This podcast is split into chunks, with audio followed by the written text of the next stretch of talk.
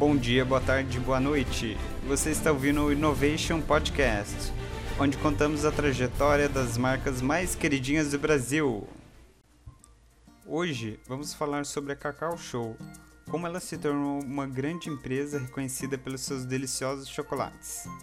Tudo começou durante a Páscoa de 1988 na cidade de São Paulo, quando Alexandre Tadeu Costa, de 17 anos, vendeu 2 mil encomendas de ovos de Páscoa.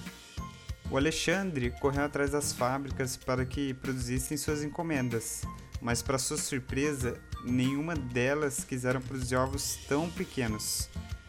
Foi então que ele contratou uma senhora que produzia chocolates caseiros e comprou toda a matéria-prima para que conseguisse entregar as encomendas.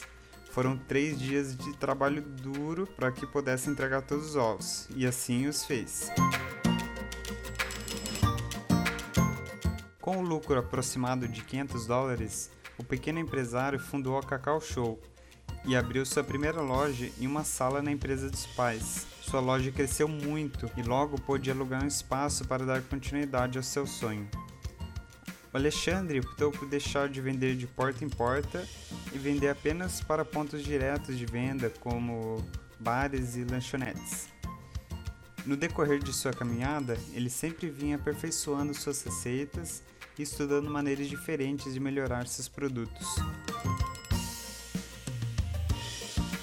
No verão de 92 foi quando a Cacau Show sofreu a primeira crise os chocolates estavam derretendo e as vendas caíram drasticamente, e com isso os chocolates estragavam nas prateleiras.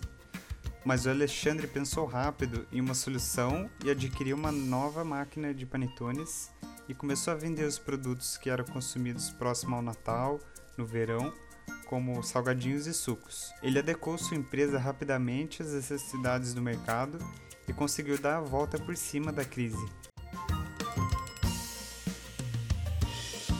A primeira loja oficial da Cacau Show foi inaugurada em 2001, na cidade de Piracicaba, e seu negócio foi crescendo ano após ano.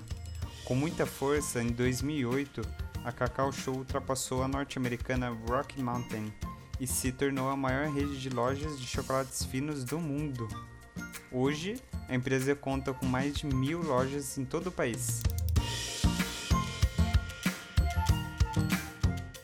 Se você gostou desse podcast, deixe sua nota máxima. Muito obrigado por ter ouvido até aqui e até a próxima. Tchau!